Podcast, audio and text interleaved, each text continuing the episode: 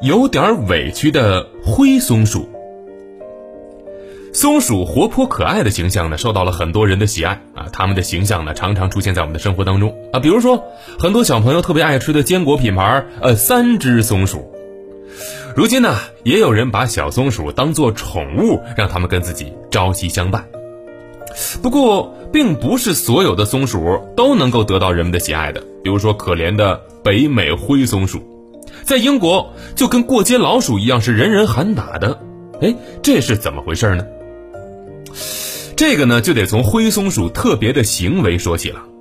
松鼠的主食是橡子、榛子、核桃等阔叶林当中的坚果，而经过生存斗争的演化，这些树为了对付松鼠这个祸害，就让长出果实的概率存在明显的大小年差异。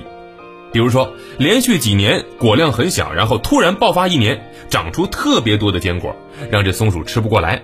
哎，这样啊，树就可以成功繁衍了。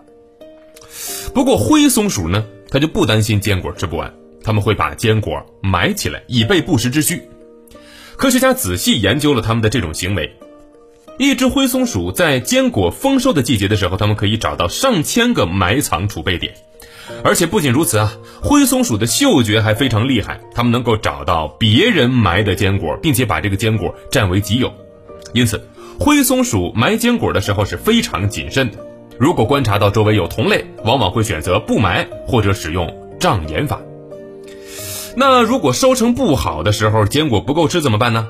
也不用担心，灰松鼠的食谱是很广泛的，除了坚果，它们还吃树芽、树皮、蘑菇、鸟蛋，甚至会捕食小动物。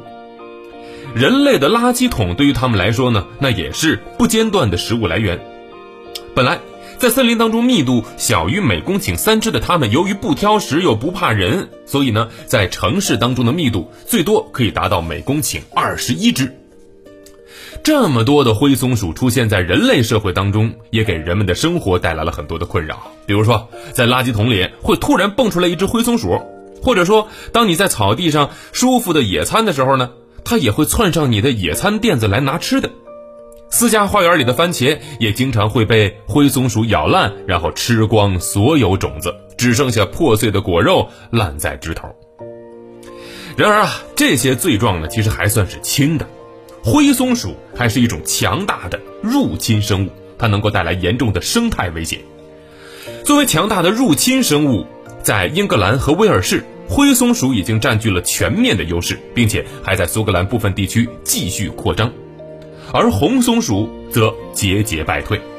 当灰松鼠和红松鼠出现在同一片林地的时候，它们并不会直接打个你死我活，但是活动范围会大量重叠，而且灰松鼠呢还会盗窃红松鼠所埋藏的食物，霸占筑巢的位置等等。其实呢，讲了这么多呀，海豚博士倒是觉得这灰松鼠其实也挺委屈的。